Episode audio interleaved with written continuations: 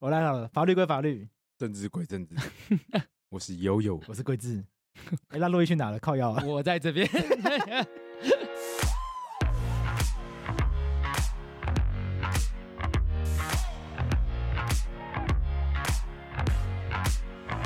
好，我们今天因为这个议题的关系啦，对，今天真的要讨论一个政治议题。今天真的是法律放旁边吗？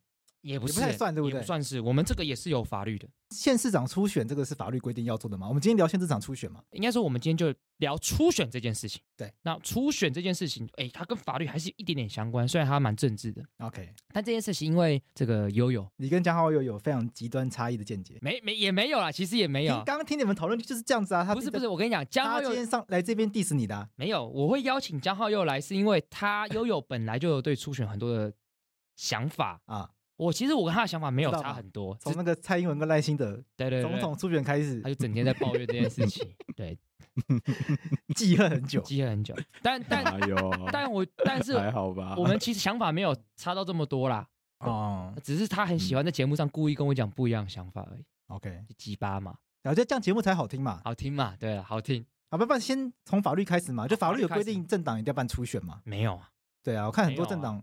我本来以为就是政党一定要选初选，其实也没有，因为你看好像也还好。小党的话就不用初选啊。如果今天小党就那几个人，那要怎么初选？你说什么时代力量、民众党这种吗？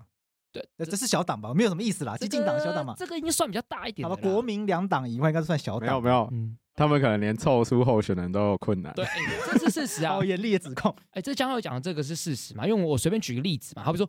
如果我们今天在立法委员的选举，你要变成不分区的名单的那个掉了上面，对，你要先提名十名的分区立委，哦，要有十个人出出来选分区立委，你才能提名不分区。我就问一个小党，你要找十名，这很困难呢。啊，你会吗？哎，很难，真的很难。统促长不是应该这样讲，因为 我觉得找到人不难，找到可以投出那些票，然后让那些人当选有困难。不是，重点是你每一个人都要缴一定的保证金，嗯，二十万。啊，十个人两百万，你就是等于是一个政党，你刚开始起来，你就要先把两百万丢到水沟里，这个是很困难的。不知道哪一年绿色盟是哪一年，他们不就策略性的提十个二零一六吗？我觉得为了，我觉得目的就是要提不分区。绿色盟还没有那么策略，像那时候是二零一六年的时候，时代力量在内湖南港提名叫林少慈的候选人，他就是策略性的，就是基本上没有人在帮他，就是为了凑。我的意思是说，那这个状况底下，就是你看这一个人候选人要出来。他能出来就很开心嘞，有人愿意来当炮灰。可是对于国民党党来讲，每一个地方都是一个利益的这个这个集合体，对，大家都抢着要去那个地方，哎，所以那个初选制度这件事情，在各政党就意义就不太一样。所以法律当然不会明文。一定要求各党一定要初选制度哦，因为以前在小时候学那种公民课本，不都会教什么政党会有初选，然后帮大家挑选合适的公职人员出来竞选，对啊，说这是怎么政党政治的健全的一环，然后要帮民众发挥就是选贤与能的功能之类的一些 bullshit。对 这个事情，江浩又就很有想法啊。他说，大家与其抱怨候选人，就是为什么政党都没有好的候选人，你不如去思考为什么没有好好初选这件事情。哦，就是说是意思是说什么台南都哎、欸，其实我我觉得可以先从刚刚你们聊说小党很难凑出初选或者透过初选产生一定人数的候选人这件事情，我觉得从这边开始切入也不错。因为你看小党按照 Roy 刚刚讲，就是投入一场选举就是要砸这么多钱，嗯，对，至少二十万。从经济上来说是蛮资源浪费的一件事情，你不觉得？保 保证金很难拿回来吗？不容易，不容易。一来保证金很难拿回来，二十万。就我有一个想法，就觉得。小党那边凑那些初选保证金的钱，那你不如去大党里面，然后几个几席，然后还有那些大党的资源帮你出保证金，不是比较合理吧？我觉得，就因为悠悠这个 想法是一贯，他一直都觉得，如果你今天的想法跟两大党的各自的阵营没有差到这么大的话，你应该去大党里面组成派系来竞争，哦，而不是组成另外浪费支持成募募捐的钱吗？我讲时代力量好，时代力量支持的不一定觉得自己的理念跟民进党是一样的，我认识好几个都这样子啊。对对对啦，你可以看到很多的立场可能是重叠的，嗯，但是他们也他们不会觉得是完全一样的，他们想要同同意啊，有所区隔嘛。我觉得其实自我认同问题嘛，再一次有些人就是想要进入，有些人想要进大企业上班，有些人想要创业嘛。我同意啦，同意。那创业当然是比较辛苦的路嘛，你要走这条路当然是。比较辛苦，炮灰是比较多的嘛，比较辛苦，就就像我发白一样，也是很辛苦，对啊，比较辛苦的。确确实啊，但我觉得不论怎么样，就是说，像刚刚悠悠讲的，就是说资源这个分配的问题，我觉得这一次其实，在桃园市选举、市长选举，就会看到有点类似的一个状况啊。好，其实也不一定类似的状况，我只是硬要插回我们要聊的东西，就是你看，最最近桃园不是就是罗志强不是要选举吗？对，他不是说要空降桃园？那你你知道，按照我们这个网络上很多的数据来显示跟分析，其实国民党现在最有声量政治人物是谁？你知道吗？就他吗？就是罗志强。对，就是他是真的。对，可是党中央不是说他很弱吗？就这就这就有趣的地方哦。对啊，他其实明明是声量超级高的，对，但是他想要去选桃园，却百般被受到阻扰。那是因为这就出现一个问题啊，就是因为桃园的在地的人不必然喜欢他，他很有声量，他空气。票很高，他是空军嘛？网络上声量很高，空军，因为他网络策略经营的很好。对，我记得那个网络一些分析就会说他是，嗯，可能点击率很高，触及率很高，很粉丝成长很快，战斗蓝。对，但但是桃园看起来对他有非常非常多的言辞啊跟指教。OK，所以现在看起来是很受阻挠的。那这件事情就回到一个问题，就是那一个初选到底要长什么样子？对，因为现在问题是，如果今天初选规则早就定好。那大家就来弄嘛。对。可是问题是，现在看起来每一个地方、每一个区域、每一个政党，其实初选都不太一样。对，那就会讨论到，那到底我们因为选举一定都一样制度嘛，但初选却是差异这么大，那怎么办？这样子，这是到底是不是一件这个好事？这样子，悠悠怎么看这件事？这种事情，我觉得从两个层次啊，就是虽然我们的政党法好像没有关于初选的，就是。预定的规范没有，所以其实是各政党就是要怎么初选都可以。对，可是其实我们呃台湾的法律在《公职人员选举罢免法》里面的一百零一条第一项，它其实有一个规定是跟初选有有关系的。他怎么说？从这个法律的规范就可以知道说，就是初选这件事情之于国家政治是重要的。他怎么说？他其实他主要就是规范说，比如说今天各政党在办理。各政党的初选的时候，从公告提名作业开始的的这段时间，嗯、然后比如说有相关的贿选的行为啊，这些事情是公职人员选举罢免法去是可以涉入然后去管的。嗯，那从这边我们就可以知道，初选就是绝对不是儿戏。比如说像民进党，大家都很喜欢 讲南部的民进党就是西瓜跟西瓜。对，然后再看那个市议员初选，就会觉得哇，西瓜子投入进去。嗯，那你是不是偷偷说黄伟哲是西瓜？没有，我又不是林非凡。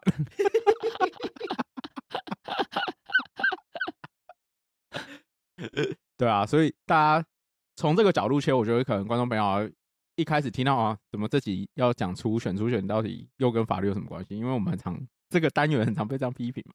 没有啊，还好吧，有时候有啦，都有关系的呀。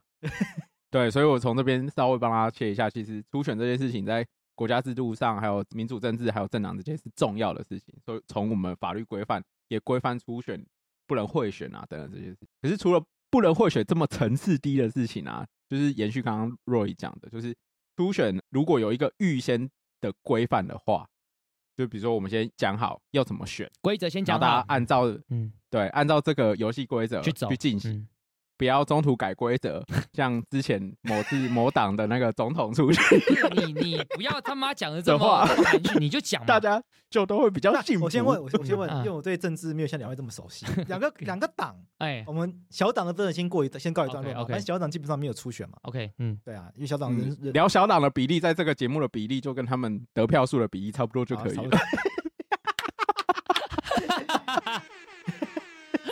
不要得罪人，连连聊天的内容都要符合政党比例，连提都不想提。所以如果你没有过五趴，我们就不聊你哦。从五席剩三席，从五趴剩三趴。好了，大党国民党跟民进党他们的初选规则是有固定的吗？其实应该这样讲，就意思就是说，嗯，不管是县市长或总统这种等级的，哎，就他们各层级的选举，如果要办初选的话。他们是有，譬如说网例可循，还是有固定的什么党章规范可以参考吗？哎，这是每一次选举会制定不同的新规则，每一次都不太一样，所以每一次都会制定新规则，常常都不一样。我我随便举几个例子，好比说，民进党其实之前在弱的声势很弱的时候，他他们那时候民调有一个民调叫排蓝民调啊，OK，对，然后就是怕就是国民党人在乱嘛，就是你故意选民进党弱的人这样支持，什么意思？什么意思？就好比说。假设我那时候民进党声势比较弱的时候，那我就很容易问到打电话问到国民党的人，对，那就说，哎，你支持哪一个？我一定支持最弱的那个啊。哦，就跟那个时候大家故意讲我要投洪秀柱一样，对对对对，那个时候就有那个风刺，就听说大家是这样子搞，所以有可能有些政党在声势比较弱的时候，会他就为了要巩固自己党内最最强的候选人，那就会用排掉对方甚至色彩的，那要怎么排掉？那就在问的过程当中说你支持哪一个政党？那如果人家乱讲呢？那乱讲那是没办法，算了，是不是？对对对，就是采用民调的过程当中，常常就是能不能一个完整的，哎，其实没有那么容易哦。我之前有跟这个做民调人就是讨论过，啊、他们可能打十几通，真正能成功的其实是少数的。哦，因为大家不一定接嘛，那现在大家手机装 Who's Call 什么的，看到奇怪电话不一定愿意接。对，或者是那个不一定接就算了，重点是你接了问完是没有用的。为什么？就像我刚才讲的排蓝民调啊，哦、接起来他是蓝的，他就他就要被排掉嘛。OK，对对对，或者是他有人乱答的，嗯，什么你支持你最支持哪一个？我都支持啊。哦，这个就要被排掉，因为这个就不是符合正确的。OK，对。那或者是说，我再举个例子，像国民党后来洪秀柱出来选的时候，也有防专条款。嗯，也就是说，你洪秀柱一定。因为都是一个人嘛，你一定要这个过几趴，我才让你变提名，因为要确保你够强。OK，对，或者过来，对，不是换柱，还不是换柱，这个砖到最后还是被搬走了。又或者是说，在二零一七年开始，民进党跟国民党其实都针对这个新人的民调有加权啊。我跟你讲，甚至在今年二零二二年的这个今年，国民党就是针对这个新人，他怎么加权，你知道吗？如果做完民调，你三十五岁以下的人，他加权要加七成。三十六到四十岁加权五成，新人的话加权三成，啊，什么意思？所以也就是新人对，你呃刚刚讲是年纪，三十五岁以下，三十六岁到四十岁跟新人有三种组合。所以如果像我珞亦，我要代表我想要争取国民党初选啊，你知道我的最后的我的那个就是得到这个民调会乘以二，为什么？因为我三十五岁七加三，我三对我三十五岁以下，然后我又新人，所以我加权一百。哦，啊，就那国民党这次希望就是希望这个帮助新人这样子，那赶快去争取提名啊，赶快争取提，来不及，来不及了。那可是可是我后来看了一下，就好比说像这个之前有一个这个呃，哎，我不确定他们来过我们节目，好像没有。国民党一个青年团的人啊，叫刘玉佑，他没来过，他没来过嘛。像他这次就有参选，他应该是完全有参选，他应该是完全符合加权一百趴的哦。对，但是他还是输掉啊？这么做？没有，我觉得那是因为他就是。他年纪很小，他好像二十四岁而已，太年轻了，不能说输了，就太菜。对，没错。那我的意思，知名度太低，瘦死了骆驼比马大的概念啊，这什么意思？就是骆驼本来就很大只，所以骆驼骆驼再怎么瘦都会比都比马大啊。对，哎，对，有道理。你这个就像那个啊，就像这么废的国民党，还是超越民众党加时代力量。好，我来稍微把介绍我做的功课补充完。好像国民党跟民进党总统候选人也不太一样。对，民进党是全民调，嗯，那国民党就是七成的全民调，三成是党员投票。哦，对，那你知道像美国的民主党当初也是初选的杀的这个很火热嘛，所以在二零一六年的时候，希拉蕊跟那个 Bernie Sanders 也一开始初选杀的是五这个五五坡。对，但后来什么希拉蕊赢了，因为他们有十五趴超级代表制。什么叫超级代表？超级代表制就是他们自己的党员自己投票啊，嗯、我完全不受你们初选的这个民调什么影响。OK，那这个超级代表制基本上全部都海冠希拉瑞，所以他就赢了。OK，没有啊，美国不会用民调这种方式了，他们算是假投票。对对对，算对，好，对，对，对，对我刚才讲不太精确，算是有他们那个假投，对，叫假投票，但其实实际上是有投票的，就是党员会去投票的概念。甚至有的有有些地方是不一定党员去投票，像法国初选的时候是。你如果缴钱，你也可以去投票。比如说我缴钱，对，我可以在法国投某一个党。对，我看到我看到目目这个之前的一个一些文章是是有类类似像这样子。因为其实像就我所知，美国他们的投票方式有可能是他们有可能是封锁的，比如说就党员，对，或者不止党员，对，就是所谓的假投票是办一个所有人民都可以参加。就实际上跟官方讲一下，这边假投票是你真的有去现场投哦，你真的盖章哦，只是假是因为它不是真的。它不是真正的选举，它只是就是初选这件事。就是用台湾的概念来讲，就是台湾用民调来取代了这件事情。对对对对对对。OK，对对。然后他们是去亲自例行到投票开锁，对，然后去去投，就是可能各政党各自设啊这样。有有讲这些东西，说有些有些是闭门投票，嗯，像美国有些地方是闭自己闭门投票，有些是党员才能去假投票，有些是非党员也可以去假投票，但怎么会那么多？你知道吗？因为每一个州都不太一样哦，所以。说到你刚刚问的问题，就初选这件事情，从世界各国到台湾来看，每一次不同的选举、不同的政党都不一样差异甚大，OK，所以他根本没有一定的答案。这样，那到底谁会来决定初选的规则啊？这就有趣了。这这个我可以补充一下，因为其实国民党的制度，我就是真的没有了解，因为就是个人对国民党的制度没有什么兴趣，你根本不 care 他们。对对对，我想说，嗯，民主政治，我们至少先从民进党开始讲起。这个有点好了，不管。那你要补充。虽然我最近对他们颇有微词。你对民进党颇有微词，你对民进党颇有微词，哪是一天两天的事情？对对，至少他们是在台湾民主政治运作以来，政党运作的比较久、比较顺利的嘛，比较正常的政党，毕竟都执政。对，嗯，对。然后像民民进党，他们基本上第一个规定，他们是按照那个。他们有个条例啊，内部有个那个公职候选人提名条例。嗯，啊，那个提名条例基本上是原则性的规范，比如说像直辖市或者是一般的县市长，他们就会去，还有县市议员嘛，就会有不同层级的的选举，然后他们就会分好像一二三四五级这样，然后去分第一个就是谁来办理这个机构那个选举的这件事情，因为其实这件事情是重要，比如说我们放在国家里面有中选会嘛，对。就是办理选举这个机构必须就是各方都可以比较中立公正的。对，这边要补充一下，中选会是二级的独立机关啊，对，要非常独立这样子。那像他们党内的初选，比如说呃，好像一二三级就是中央党部办啊，对，然后在地方的可能就是地方党部去办办理这样，嗯，然后他们可能就会有一些条件的限制，就是积极跟消极的条件，就是正面的啊，比如说你必须加入民进党多久时间，比如加入两年。然后他们公职人员有一个什么，比如说选上了有一些什么要缴给党的分担金啊，然后要缴给党的补贴费用啊，这些款项要缴哦。然后再来就是他们也会有一些负面表列，比如说你不能有什么犯罪前科啊等等，不能有酒驾的前科，不能有双重国籍、啊。哎嘿，那这合理啦。那这个就是大家如果很有兴趣的话，就自己去看他们那个条例里面就有规定这样。然后再来。比较特别的是，一般呐、啊，就是我们逻辑上提到有初选这件事，应该是哦要选的来登记，对，然后就开始办，对对对对对，对啊。可是这个我一直很好奇，为什么民进党会有先有一个协调机制？什么意思？就是他们在就是我们一般的逻辑是想选办登记，想选就来选啦，对，基本上是这样子，对。可是他们基本上是会先。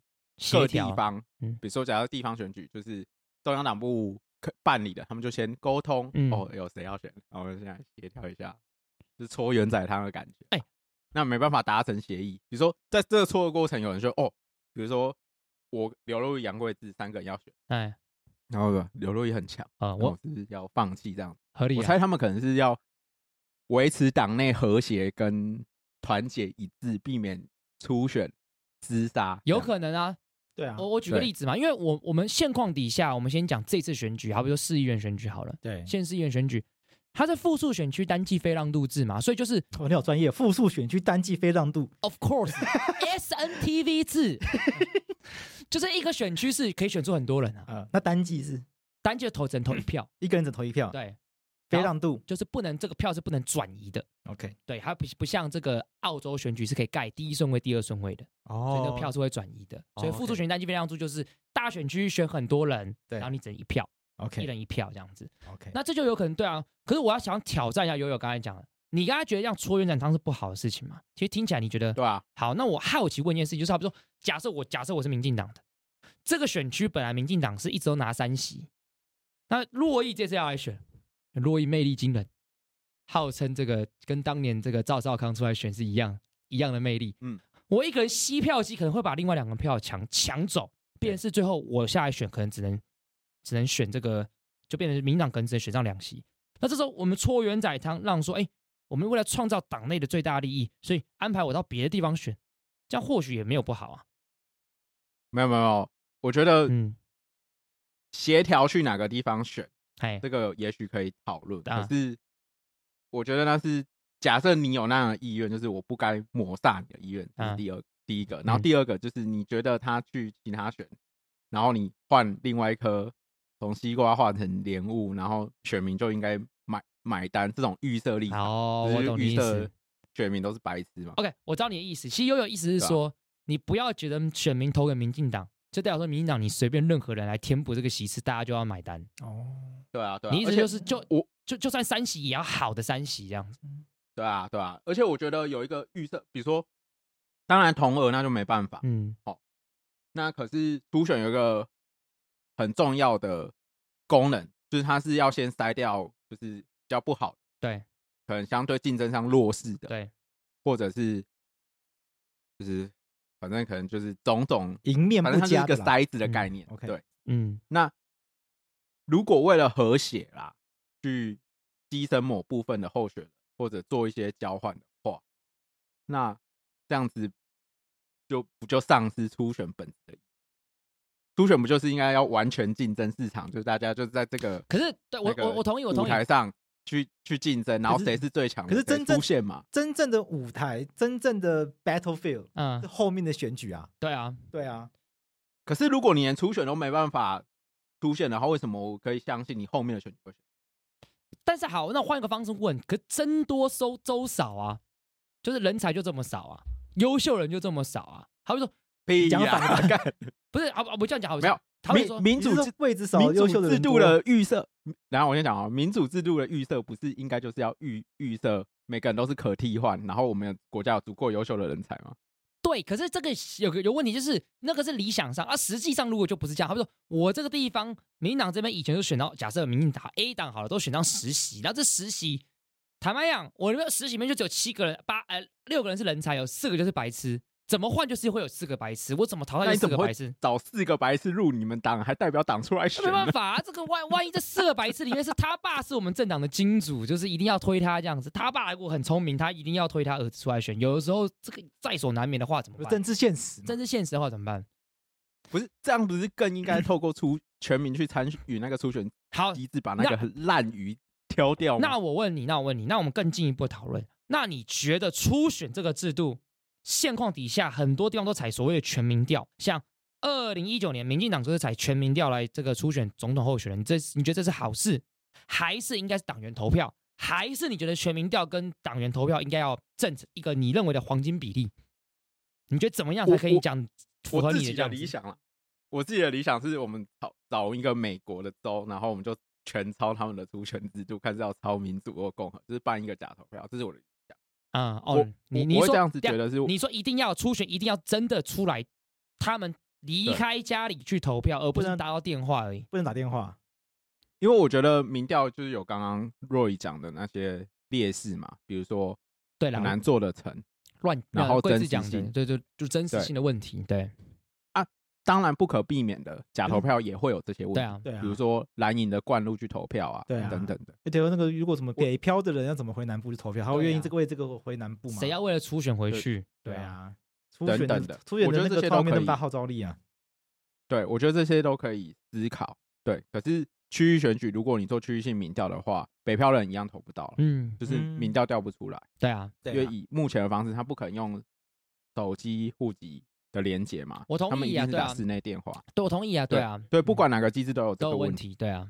那我我觉得假投票有一个好处啦，嗯，就是其实会去参与假投票，真正的关心的人，真正真正关心的人，真正在乎，你可以在那一次就是先凝聚你的基本盘啊，凝聚就是对你的党对这个选举人有共识的人，就是先做初步比较铁粉的会比较先出来，他的对啊，悠悠意思说他可以凝聚党的力量。对，就是你，你好，接着你讲，你就比较铁的出来嘛。对，大家一起先出来，先先去，就是先先造势的感觉。可是真正的选举不是只有铁粉，铁粉就是金字塔顶端那些那些比较稀少的、啊。你要那下面，如果你连铁粉都都没有的话，你根本那这样初选结果会不会就是失误、有偏差？因为你就是铁粉，铁粉搞到跟主流民意是有一点距离的。我跟你讲，这个真的是在这个，这就是为什么后来开始采全民调的原因啊，就是因为就是。嗯好比说，我今天是某个政党，我一定会很喜欢符合这个政党形象的人。对，可是这个越符合，可能越离人民越远。OK，对不对？所以，所以大家后来采全民调，原因就是因为你因为透过全民调，一般人没那么关心政治的人，也不是你这个政党的人都被纳入民调，比较容易选出可以温和的人。哦，比如说统促党，可能他们就会选张安乐，可张安乐就是大众都会对他已经有既定印象了。对，所以如果统促党做全民调，可是我觉得这是一个预设。哦，这是预设。若以刚刚那个讲法，我觉得是一个预设。哎，因为我我们观察美国选举也没有全民调，对，他们是各州开始轮流，对，一周一周选，选到最后，虽然曾经出现过川普这样的候选人，对，相对极端，对。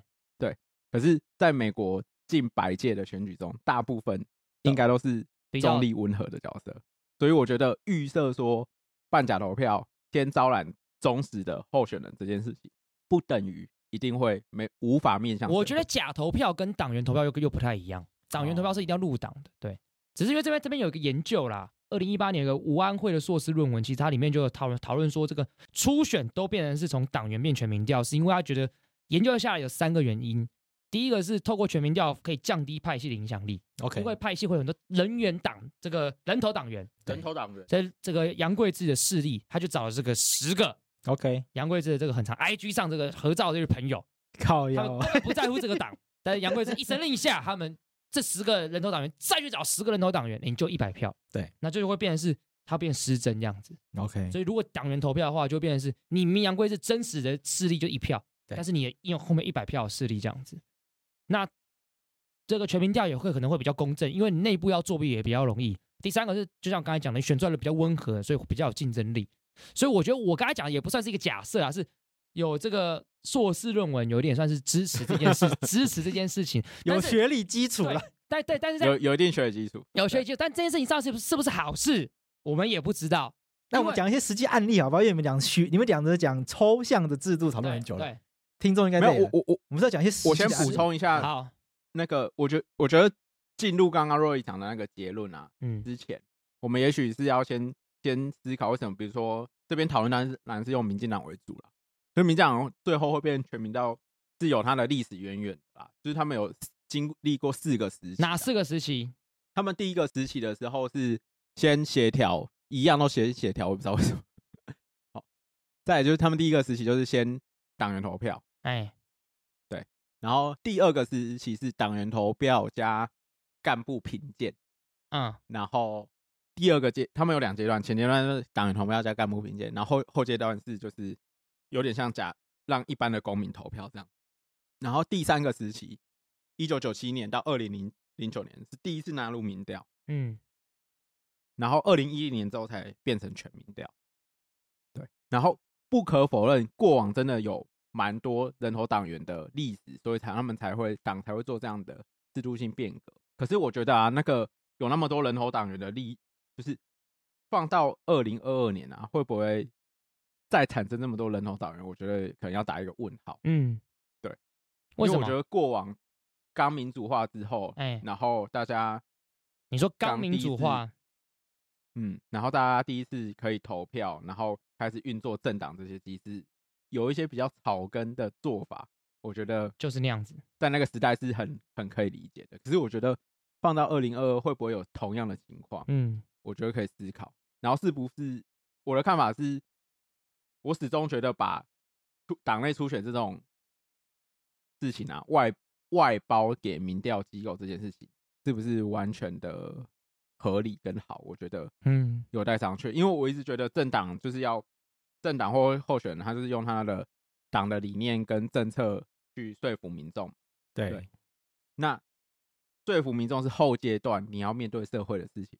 可是，在前阶段，这个初选到底还是党的三选机制。如果我们完全面向社会的话，假设今天社会的氛围是要统的，嗯，那民进党不就要选出一个支持？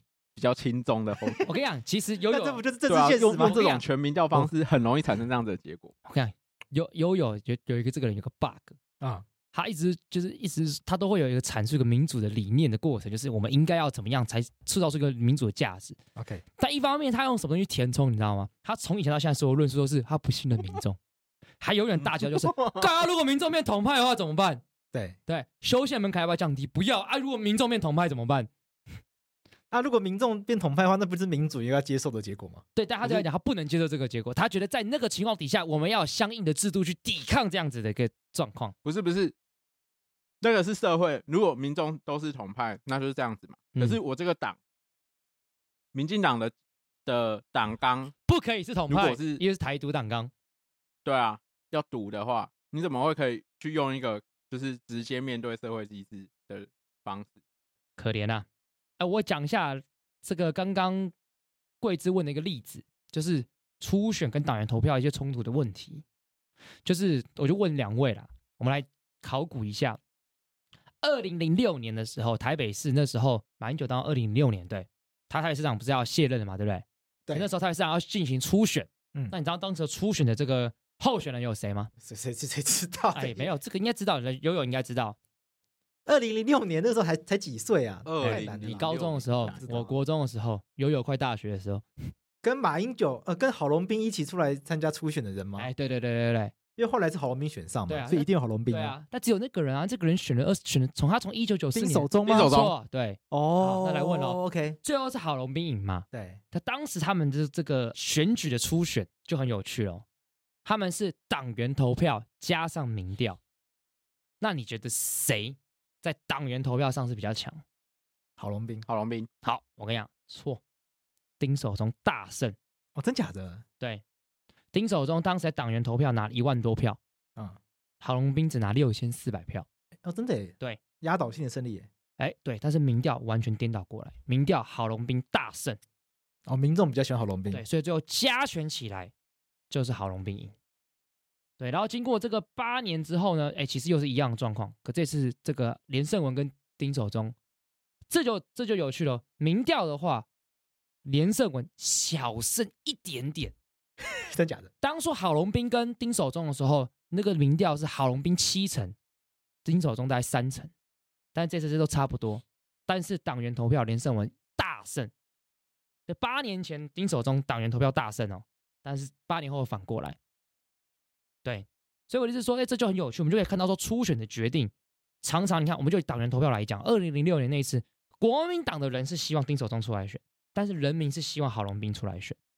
对啊，我觉得这就是一个很有趣的一个一个一个一个状态啦，就是就是像刚刚悠悠讲，到底说党员投票跟这个呃这个全民调这个比例怎么样算是一个好的比例？我觉得永远没有一个答案。而且其实根据研究，就是我不知道两位知不知道，就是说初选对于选举的结果会不会有影响？会吧。我想根据政治学的研究是，你要去看初选的过程是怎样的过程啊。如果是竞争的过程，嗯，那对选举的结果会有加，就会比较好。但如果当初是分裂的，这个就是打完是分裂的，那可能就很不好。哦，我们举个例子，这不是废话吗？哎，这个不用，这不用做研究，我也知道啊。不是，政治学常常是要针对大家觉得好像应该是这样的事情，假设啊，你去做研究，发现真的是如此啊。因为很很多的，应该说初选其实对于这个结果影响，大部分的很，我看这个。菜市场政治学里面的书，又帮人家打书。它这里面，它里面写的东西其实就是呃，效果有时候也不太一定啊。我们举个例子啦，好比说良性竞争，我觉得蔡英文跟赖清德应该算吧？有吗？来，有吧？有讲好有觉得嘞？你觉得？因为从结果来看的话，他们那一场初选其实对于结果来讲是加分的。嗯，因为最后最后，因为我们先这样讲，我们先不管私底下怎么样，最后他一他表面上一定是良性竞争，因为他们打完之后合体啊。这从结果来看，良性竞争，然后创下八一七嘛？那你觉得这个是良性竞争吗？我，我觉得那是民进党的传统历史都是这样。怎么说？就是他们民进党如果离的候选人如果离开民进党还能选上的，基本上不多。哦哦，那那好，那那我们来没有没有这样的印象，就是他们初选、嗯、选就是党内选举就是厮杀的很激烈，可是选后团结这件事情是必要的传统。那好，那我们就来问你三个，啊、这也是初选的意义啊。好，那我们就来问你三个关于民进党初选的问题，然后你来分析一下。干到荆棘走。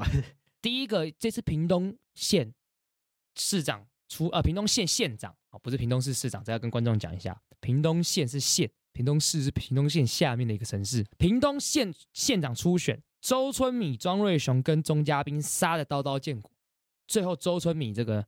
胜胜选，你怎么看这件事情？他们会合作吗？他们是良性竞争吗？刀刀见骨吗？周春米的小编不是来帮庄瑞雄站起来？帮帮庄瑞雄怎么样？周春米的小编不是直接复制庄瑞雄的贴文，然后贴上去？好像有、欸欸，你不知道这件事？好像有，好像有，不知道这是什么事情。你稍微讲跟观众讲一下。就是周春敏的小编啊，他就直接贴那种什么什么唯唯一支持，因为他们要做民调嘛，对，做民调的时候都要讲唯一支持，对啊，他贴的唯一支持庄瑞雄。小编可能。可能心急啦，嗯，比较累啦，然后就是复制庄伟雄的贴文，他他在周春雨的脸书上面贴贴唯一支持庄伟雄。小编，小编出事，小编是年轻，我记得周春雨有发文说，小编是年轻人，难免出事。对了，没有切割，对，我不切割他，我有看到。我觉得结论上啊，结论上这件事情，我觉得有两件事情反映啊，就是地方选举的话，地方的首长，嗯，现任的首长的支持。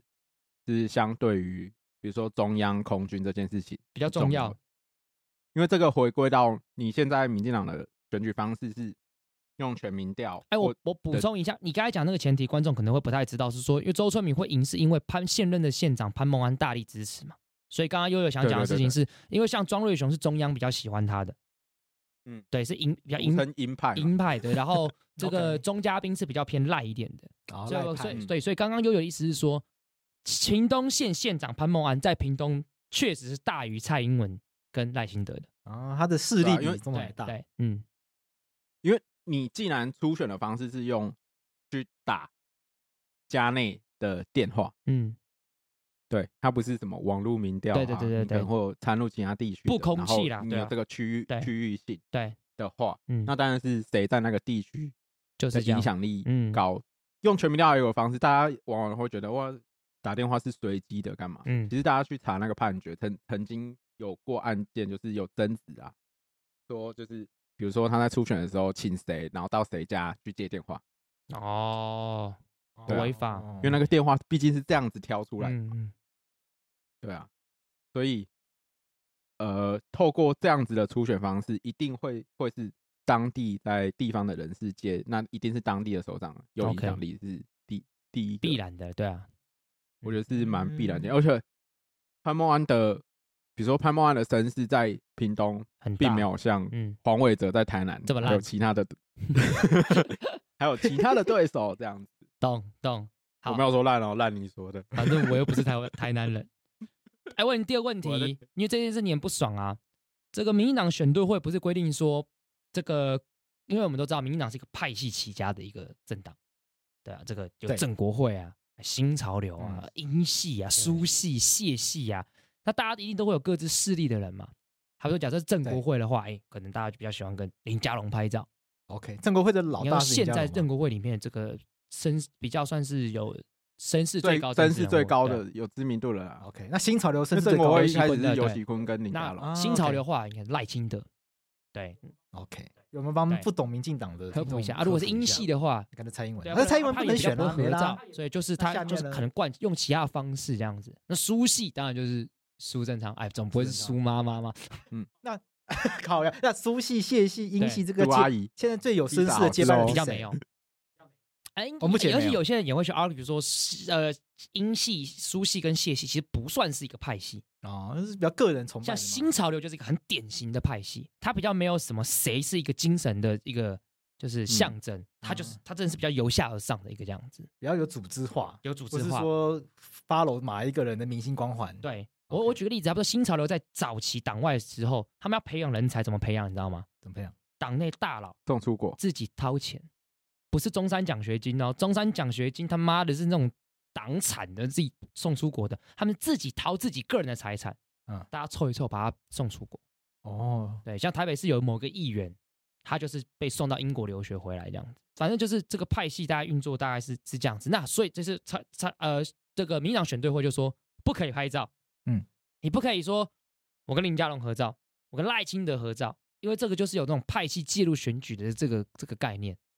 然后又很不爽这件事情啊？你怎么看？我觉得这件事情超超没有，我不懂为什么没有。嗯，对啊，就是那你洛伊你支持这件事情吗？应该说我也觉得很怪啊，你也觉得很怪，因为我觉得民进党政党政治就是由下而上嘛，你下面竞争嘛，大家杀嘛，啊杀出来只有抢到那个位置的时候，大家就合作嘛啊，而且任何一个政党应该都应该要这样子。可是希望希望派系和谐吧，我猜测了。其实我觉得某种程度上会不会是说，我们因为台湾人对于地方派系这件事情其实有点污名化。嗯，所以他们都觉得派系不是一件好的事情，所以透过这种方式来抹平说，哎，我们其实没有派系。那我要再问一个，就是小，就是比较不懂政治的问题。你刚刚讲那些派系是可能整个中央的民进党的，可是地方上那会不会有属于自己地方上的派系？那个当然会啊，对啊，那个当然会啊。这这是地方，今年是地方选举嘛？对，那地方上的派系会不会影响这个选举更大？也会啊，好比说像地方的派系，常常是也是一些宗亲啊、姓氏啊，对，或是其他的利益的组集合体嘛。对，像高雄就有红派、黑派跟白派，对，新竹就有施家班。然后台中又有这个海线黑派跟红派，嗯啊，对，都是反正就是会有这样子一个集合体。那这个东西又跟刚才讲的民进党那种，我刚才讲民进党这个正国会啊，或者新潮流，这是中央的派系，全国性的派系。对，那地方不有地方的这个生态这样子。那悠悠你不觉得你悠悠你不赞成这个做法？不要让派系。第一个，我觉得可能要先跟观众科普一下那个什么，刚刚若悠有讲到一个选对会，嗯啊，那个其实就是我们前面有讲到说。虽然比如说像民进党这样比较有制度的政党，它有一个那个提名特别条例这种，像民进党这样比较有制度政党，他们基本上会有一个公职候选人提名条例这样子的规定，去做原则性的规范。可是他们每次在初选的时候，面应对不同的选举的时候，他们又会有一个新的特别条例。那比如说像县市长，他们就有一个什么，他们就去他们网站党部的网站会直接把这些规定都写上去，他们就有一个什么二零二二年之下是。记县市长提名特别条例，哎，我我打岔一下，这个很有趣。你他上面写二零二二年吗？对，因为像国民党那个新青年那个加权，他就是写一一一年什么什么什么办法。哦，有有有有意意识形态，哎，有玄机。OK，然后像乍听他们这样已经很有制度了，比如说他们会有大概近十条左右的规范。对，然后第一个就是成立选对会，然后会选一个召集人。嗯，选对会全名应该是什么？选举对策委员这种。嗯，对，然后选。选对会呢，就会去征询跟协调提名人选，就一如他们往往常的做法，嗯，就是先协调，然后再进行初协调不成，然后再初选。当然，从我看一些新闻啊，就是他们当然会讲说这个协调没有什么压力，就大家要选还是可以选，嗯。可是我自己看这个条文啊，它可能就会有一些，比如说那个选队会的组成啊、组成人数啊、资格什么都不明确，而且我我在看这些规规范的时候。我就脑海中产生疑问说：那到底我要知道 有谁想要出来选，我要去协调谁啊？什么意思？什么意思？没有想过这件事情啊？什么意思？什么意思？就就比如说，呃，我们一般预设初选是，我想选人去那个党部那边登记，我要初选，然后开始选嘛。对。可是他们有一个前阶段叫做征询跟协调。你的意思说？他不是去报名，就是先知道说有谁来选，我们来协调这件事情。就是你刚刚节目一开始所讲的问题。对啊，我要先去问问一下，问一下，打听啦，打听。对，我靠，那如果我我消息不够敏锐，少打听一个，那你就不会是选 对会，反而才才会造成纷争，不是？你就不是选对会的人，因为毕竟会想出来选的，应该都已经有一定的声量了吧？放风声了，对啊，就是放风声，他一定会找一些人吃个饭，说我想选。对，把这个消息放出去，对，然后他们赖群主可能就开始说有人想选，说这种，如果在这个 阶段你想选，没有人知道的话，表示你你也不用选啦，应该不是个咖吧？你不是个咖啦，没人在意。可是你不觉得这样很不制度化吗？我自己我只是觉得这个没有制度化，然后没有制度化会有个缺点，就是我要连到刚刚若雨问我那个问题，他不是说后来有一个新闻，就是说选对会不能站某人的台，对，然后不能支持某人这样子，不能合照。其实这个规定没有。这是他们后来选对会颁布的，就说哦，这次不能这样子哦。好了，我讲白话一点啊，又有意思是什么？你知道吗？这没有制度化不好啊啊！是谁造成这种结果的？应该是蔡英文啊，他应该要没有讲了。那我再其实我觉得不只是蔡英文啊，应该这是陋习啊，就是他们你去往前看二零二二，往前看二零一八，他们前几次的那个每次的特别条例大概都只有定了十几条，而且我觉得有一条超超下的，来什么条？比如说他们。比如说，选对会在找人的时候，嗯、他们有一些要件要求，嗯、然后我们就说应以慎选、为党举才、为国选贤与 能为原则。哎，OK，就人选的操守能力、价值信念，争取民众认同，强化民众对本党的信任。哎，这个 这超空泛啊，听起来也蛮感人的啊。刚刚这个。桂智在节目一开始的时候，不是说课本里面说要我们要选贤与能吗？对啊，被写进这个 对啊 选队会里面了。他不是把胜选当唯一目标？哎，对，对啊，要选贤与能。对，那初选制度就是是不是政治的影响力本来就比较大，比较难以期待它非常的法制化啊？我觉得对不对？基本上是对啊，因为这我觉得政治现实是党内有这么多大佬，大家都想要分一杯羹，大家都要抢地板，要插旗。对啊，就是你把制度搞得非常透明的话，我觉得就是双面刃嘛。对，就是搞得非常透明的话，大家都知道制度怎么玩。对，那你你的政治影响力发挥空间就有限嘛。对，那你如果这个制度是有一定程度可以上下起比较灰色一点的话，对，比较可以有竞争。可是这样不是好的吧？对，这样制度应该就是要让它可长可久。比如说像这次能不能合照这个争议，如果你一开始就有预设这样的规范，而不是选到一半的时候突然颁布这个规则，嗯，我这样才会影响后面会不会分裂。对啊，一开始就有规则的话，大家才不会吵架啦。比如说一开始就说全部都是打电话民调，没有要加入手机民调的话，那就大家不会吵嘛。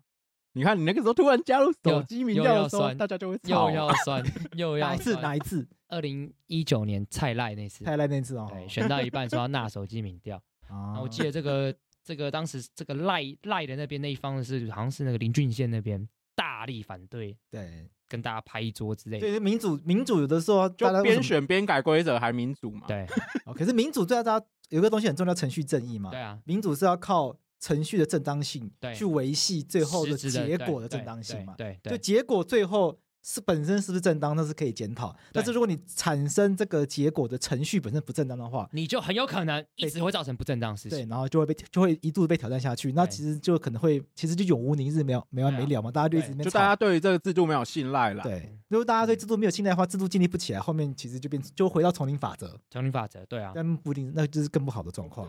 对，因为我有个核心，就觉得现在是。初选啊，就是太丛林法则，不不太像法治，不太像大党应该有的。对，因为小党可能还没有，小党可能连丛林都还没有。对对，小党连丛林都还没有，所以还还不用想那么远。刚进刚，您刚买一个新家，没有家具，就有盆栽，对，还没有长出丛林。家徒四家徒四壁，我只有你了，我们上吧。啊，对。但但这就有一个问题，就是这这小党不会有不会有这样子问题，但我觉得我们把它当做一个这个今天。节目的尾声的一个很很关键的问题，对，因为初选刚刚讲的前提就是大家都来竞争，对，这个没什么问题，对。可是如果有人要连任呢？哦，连任者优优先，对，会不会有连任者优先这个问题？如而且通常是说，如果今天是什么立委啊、议员，那就算了，因为他本来那个连任就是他可以无限期连任，所以大家挑战很合理。但是我当四年，我还可以当另外一个四年，对，到底值不值得被挑战？OK，我们举个例子，他说像蔡英文那时候被赖清德挑战，对。然后就如同刚刚今天这个溜溜所讲的一堆问题，那那我觉得那时候大家也是措手不及，因为没有人在制度上有想到，但这也是不对的地方，就是没有人制度上想到说，原来连任者会被挑战。可这个问题是我们，可是怎么会没有人想到呢？对，这就是一个当时陈水扁连任的时候，难道没有人出来挑战吗？好像没有，我记得没有。对对，所以这个是确实就是神奇，有什么？对，就是没有想到。那我觉得这边我蛮同意悠悠，就是就是确实这边制度应该要要制度化。哎，我还是觉得很奇怪，这总统。民进党只在陈水扁之前就陈水扁，对。可是县市长这个等级，民民进党早就就有去了县市啦。他们有他们有预设一个就是现任优先，现任优先。所以这一次，如果你这次当四年的人，预设的规定啊，你预不是直接的规定，可是是预设，因为他是刚刚有讲，他们都是协征询协调征召嘛。对。那基本上现任就是征招，就是哦征召。所以有预设的默契是，如果有人要连任，其他人不会出来挑战。我跟你讲，是这个意思吗？甚至怎么样？这一次是直接不准你挑战哦，真的、哦，直接征召。OK，就好比说像呃，我们举例子，这个悠悠家乡黄伟哲，对，黄伟哲，台南市黄伟哲，黄伟哲在当四年嘛，对不对？不用初选，直接征召。哎，还因为有这个县民的风暴，对，所以还引发更多的争议。更多，因为很多人像罗文家就开对他开炮，那很明显罗文家就不是跟这个黄伟哲那边的派系，可能就是不太一样。对，就那我就要问嘛，那这样子到底是不是个？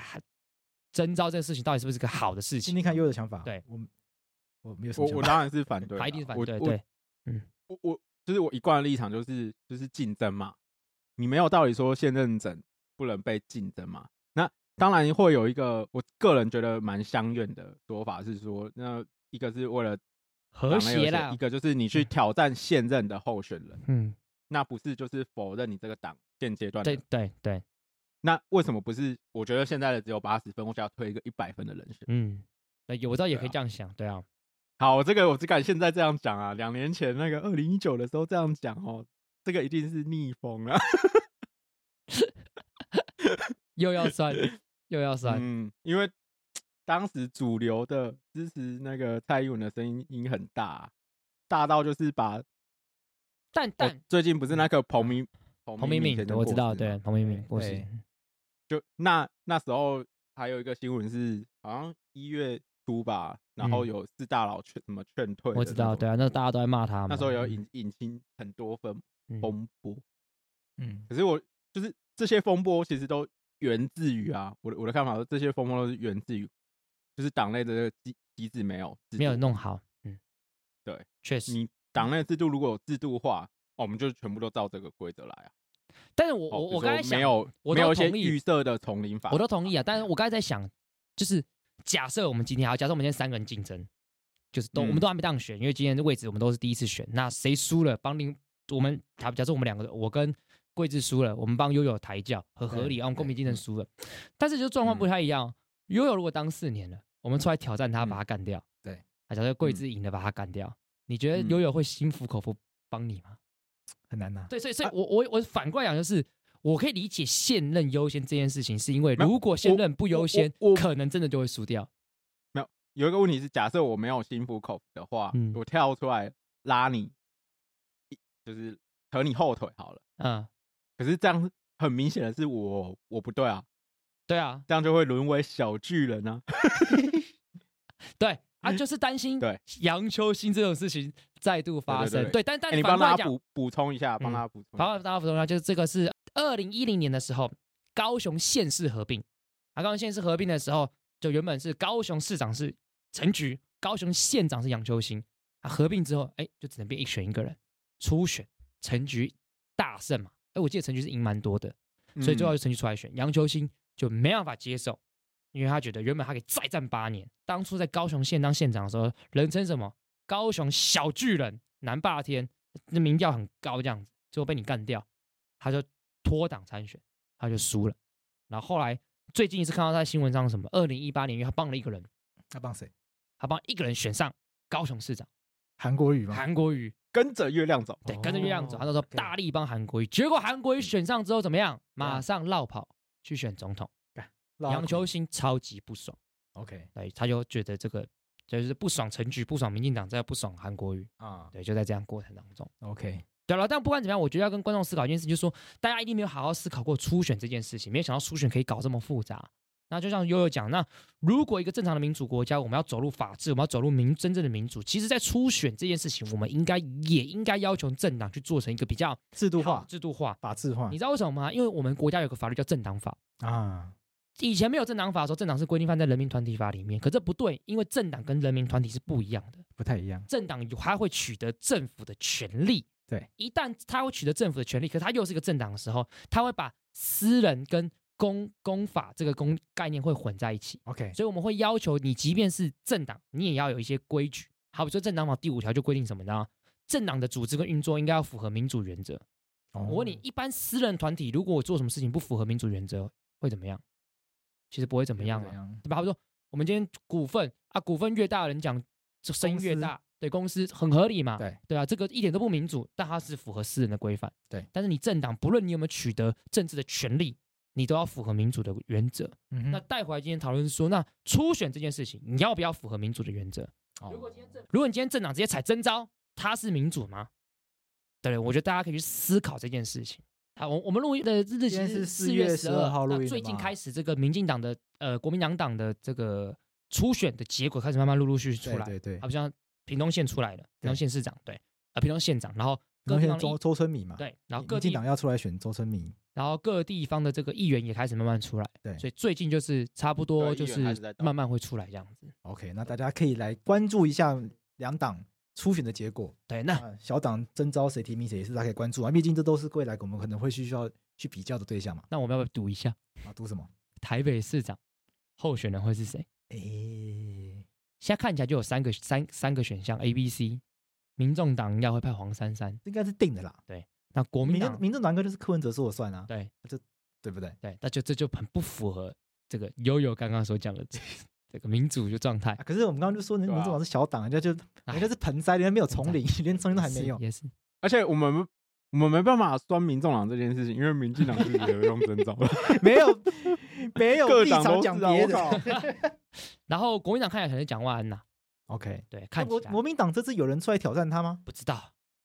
目前出台面上，国民党除了蒋万安喊着要选以外，还有谁出来喊吗？不知道，没看到了。一开始好像罗志强以前一直有声音，但后来蒋万安慢慢压过去。桃园嘛。对，那民进党是谁？那就很有趣了。到底是陈时中还是陈时中、林佳龙跟陈建仁？其实都有声音。陈建仁有在讲。对，那我们到底是要看他们到底是要初选？